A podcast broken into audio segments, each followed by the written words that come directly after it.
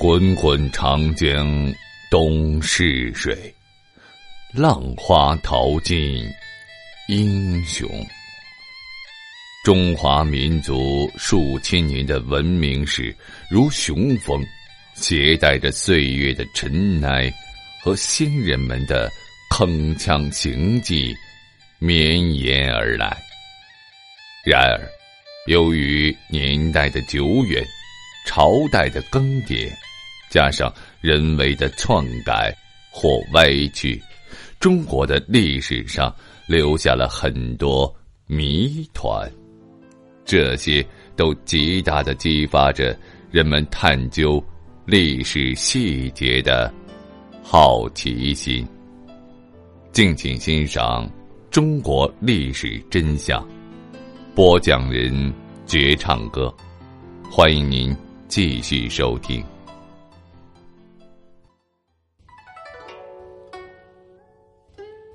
宫廷中的贵妇人们。虽然身份高贵，但是总也是凡人，总要解决一些个人问题。对于他们是如何如厕的，史上记载的并不多。但是从零星的关于慈禧太后出宫的史料上来看，即使是出宫，其豪华度和排场也是人们难以想象的。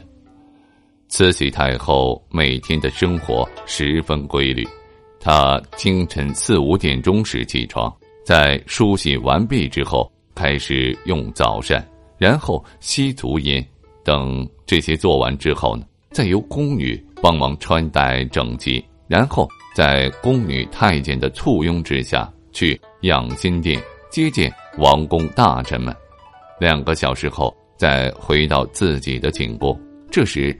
慈禧一般会换过衣服，吃过点心之后去厕所。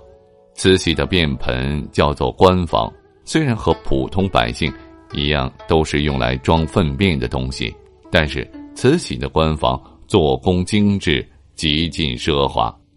在古代，常见的官房大都是用陶瓷做的盆子，但是慈禧的官房却使用了上等的檀香木为原料。慈禧的官房被雕刻成一条大壁虎的形象，其动作像是要捕捉猎物。这只壁虎雕刻的栩栩如生，壁虎的四只爪子狠狠地抓地，它们就是官方的四条腿。壁虎的肚子鼓鼓的，像憋足了气似的，这样壁虎的肚子就成了官方的盆屉。壁虎的尾巴紧紧地卷了起来。尾梢折回来和尾柄相交，形成了一个八字形，这就成了官方的后把手。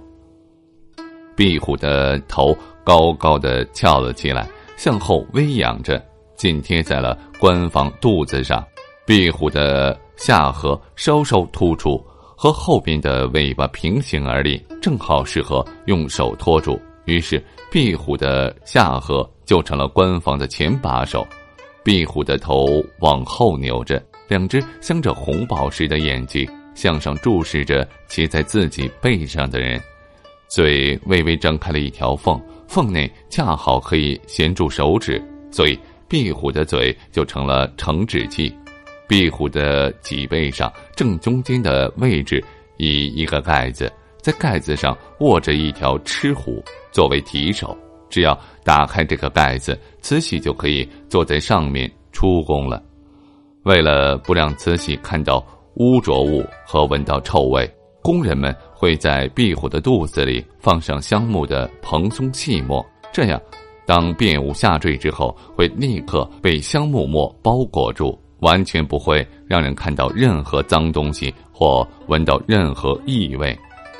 每当慈禧要穿宫房时，宫女太监们就要分头行动起来，他们各有各的差事，有的去叫管官房的太监，有的要去拿铺垫，有的要去拿手纸。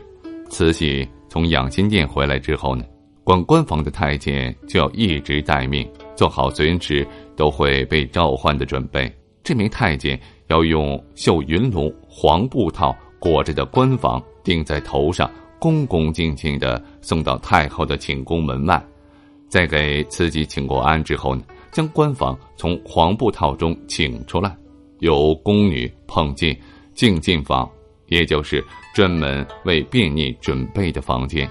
这时，慈禧便已经脱完了衣物，宫女必须迅速把油布铺在地上，然后将官房放在油布上，再把手指放进壁虎嘴里，这样，准备工作就做完了。慈禧就可以安心的出宫了。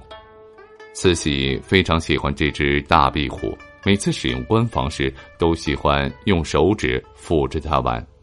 慈禧用的手指都是由宫女特制的，宫女们裁开一张白棉纸，再向这些纸上轻轻的喷水。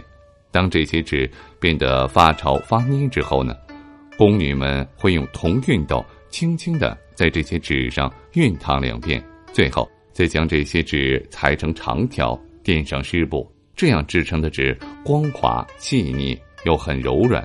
慈禧非常喜欢。当慈禧出完宫之后，宫女们把官房捧出寝宫，负责管理官房的太监要再次用黄云龙套将它包好，然后和来时一样用头再顶回去。回到自己的地方之后。还要负责将官房清洗干净，再次给它填充上香木末。这种如厕在当时的卫生设备里可谓是登峰造极，恐怕也只有皇家才能够用得上如此的排场了。